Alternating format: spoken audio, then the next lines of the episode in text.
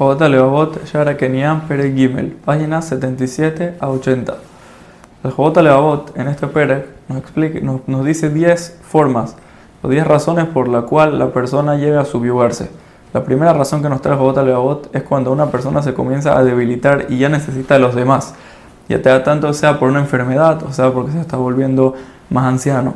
En este momento la persona comienza a sentir de que él no puede solo, de que ya se le baja la gaba, porque la base de la gaba es pensar que tú eres omnipotente, pensar que tú eres todopoderoso.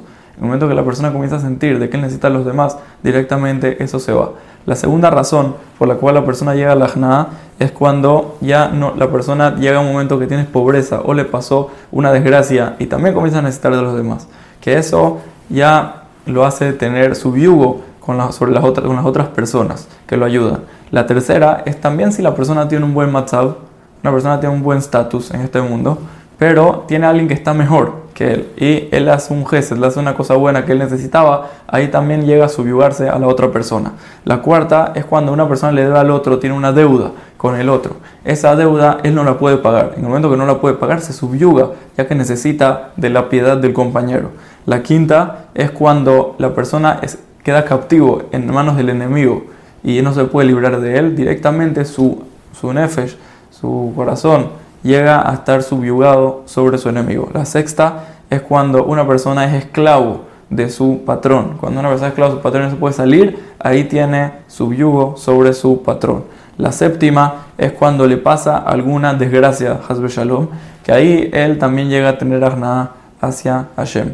La octava es cuando una persona hace Heshbon a Nefesh y entiende cuánto le debe a Hashem, cuántas cosas buenas Hashem le ha dado y que él no le ha devuelto nada y cuántas deudas tiene con él. En el momento que la persona entiende esas deudas, él entiende que él tiene que subyugarse a Hashem y pedirle piedad a Hashem para que lo siga ayudando.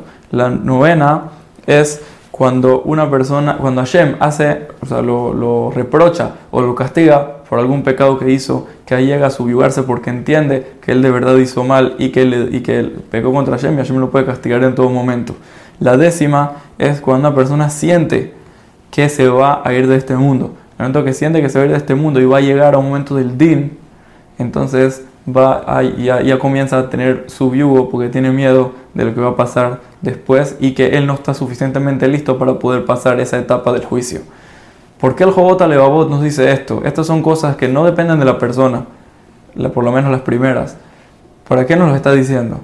Entonces explica el Marbel Nefesh de que al ser de que las últimas tres sí son cosas que dependen de la persona, ya, ya siendo que la persona hace Heshbon Nefesh, o siendo de que la persona mira y se da cuenta de que Hashem es el que lo está castigando, o la última razón es cuando una persona ve que sus días están acabando, que comienza a de verdad pensar qué va a pasar en, el, en la siguiente etapa, de su, en la siguiente etapa que es el, el din, que es el juicio.